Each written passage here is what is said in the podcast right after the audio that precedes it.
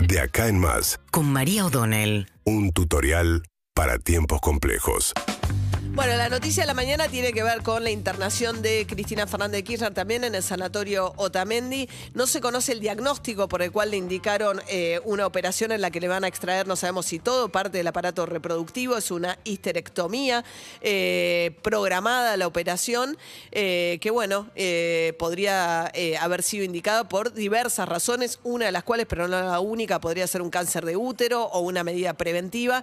Nada de eso ha sido explicado, pero bueno, esto va a dejar a Cristina Fernández de Kirchner inesperadamente en este tramo final de la campaña, faltan 10 días para las PASO, eh, en recuperación. Va a haber un acto del cual evidentemente Cristina Fernández de Kirchner no va a participar, que es el acto de cierre de campaña que se va a hacer este día, el sábado, en Merlo, en el conurbano de la provincia de Buenos Aires, en uno de los distritos más poblados del conurbano.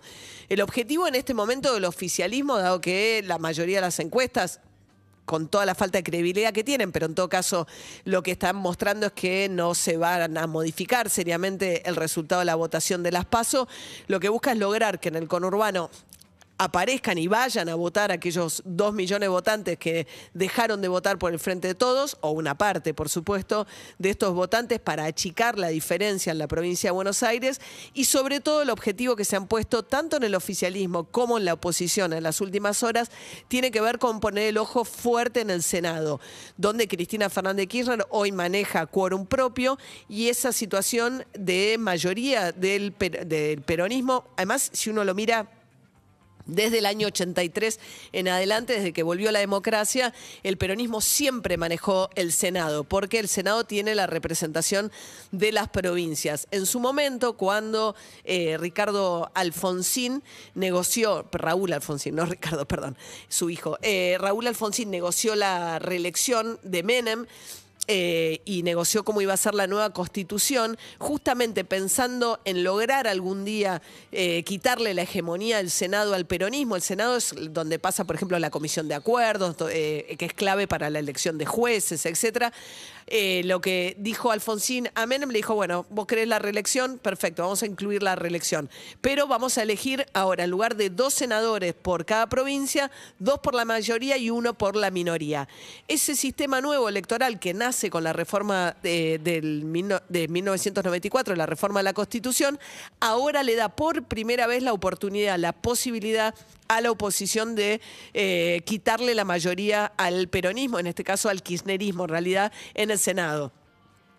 ¿Por qué? Porque hay sectores del peronismo además que no le responden. Justamente una de las provincias, ayer estuvo reunido Mansur, el jefe de gabinete, con 150 intendentes de la provincia de Córdoba. Córdoba es gobernada por el peronismo, pero por un peronismo disidente al kirchnerismo, que es el peronismo que encabeza Schiaretti, que ayer salió a criticar fuerte a Cristina Fernández de Kirchner. La relación de kirchnerismo con Córdoba siempre fue pésima.